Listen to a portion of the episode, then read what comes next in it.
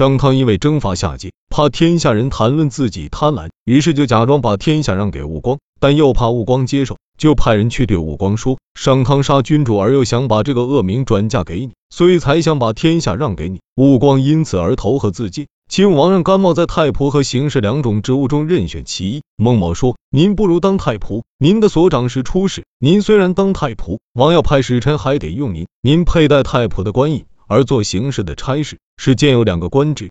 子羽介绍孔子给宋国太宰，孔子从太宰宅中出来，子羽送走孔子，又走进去问太宰对客人的看法。太宰说：“我已经见过孔子了，再看你就像跳蚤和狮子那样渺小，我现在就把他举荐给君主。”子羽怕孔子被君主重用，就对太宰说：“你已经见过孔子了，孔子看你也会和跳蚤、狮子一样。”太宰因此也就不再举荐孔子了。魏惠王在旧里与各国诸侯会盟，将要恢复周王的天子地位。彭喜对韩王说：“君王不要听他的，大国是讨厌有天子的，天子对小国才有利。如果君王与大国都不听他的，魏国怎能和小国恢复得了周王的天子地位了？”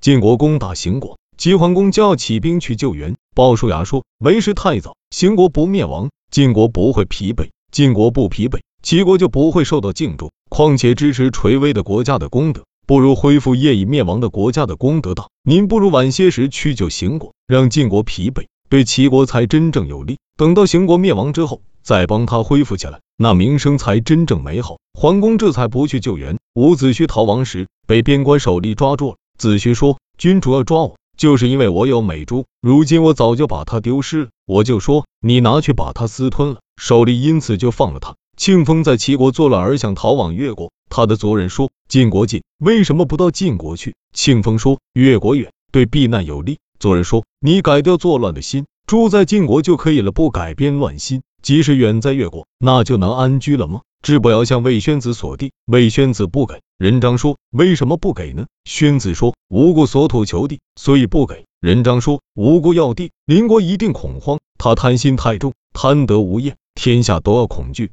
主上给他土地，智伯一定会骄傲而轻敌，邻邦一定会恐惧而彼此亲近起来，用相亲近的军队对待轻敌之国，智伯的性命就不会长了。周书上说，将要战败的，必先辅助他；将要夺取的，必先给予他。主上不如给他而让他骄傲。况且主上为什么不放手让天下来图谋治世，而唯独让我们一个国家来做治世的靶子呢？魏宣子说：“好。”这才给他一个万户的大信，智伯非常高兴，因而又向赵氏要地，赵氏不给，就把赵氏围困在晋阳、韩、魏两家在外头倒戈了，赵氏在内里响应，只是因此灭亡。秦康公大兴土木，建筑亭台楼阁，已经三年了。楚国发兵将要攻打齐国，任王说：饥荒招致敌兵，极易招致敌兵，劳苦疲惫招致敌兵，国家混乱招致敌兵。君王大兴土木。建筑亭台楼阁已经三年了，现在楚国发兵将要攻打齐国，臣下认为恐怕攻打齐国市民而偷袭秦国事实，不如做好准备。于是秦国在东边界内做了防备，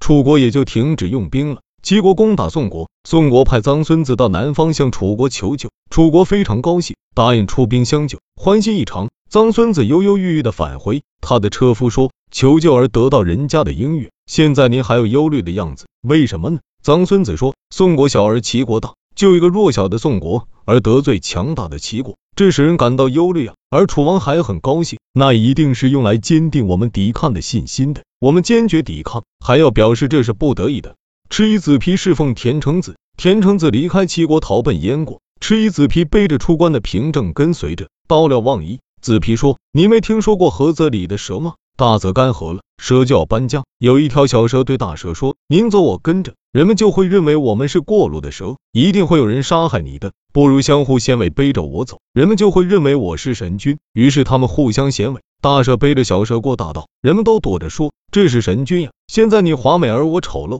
把您作为我的上客，只是中等国家的君主；把您作为我的使者，则是大国的倾向。您不如作为我的侍从。于是田成子背着出关的凭证，在后头跟随着。到了旅店，旅店的主人对他们非常敬重，因而献酒献肉。有一位瘟疫人到周国去，周国不接待，问他：“您是外来的客人吧？”他说：“是主人。”问他同住一条小巷的人，他也不知道，因而衙吏就把他囚禁起来。君主派人问他说：“你不是周国人，而自己却说不是外来的客人，这是为什么？”他说：“趁我年轻时背诵过《诗经》，那里有句话：普天之下，没有一处不是君王的土地。从海边到内陆，没有一个人不是君王的臣民。现在君王就是天子，我就是天子的臣民，哪有君王的臣民又成了客人之礼呢？所以说，是主人，君王就把他放了。韩宣王对九流说：“我想重用公仲和公叔两个人，你看可以吗？”九流回答说：“不可。晋国重用六卿而国家被分割，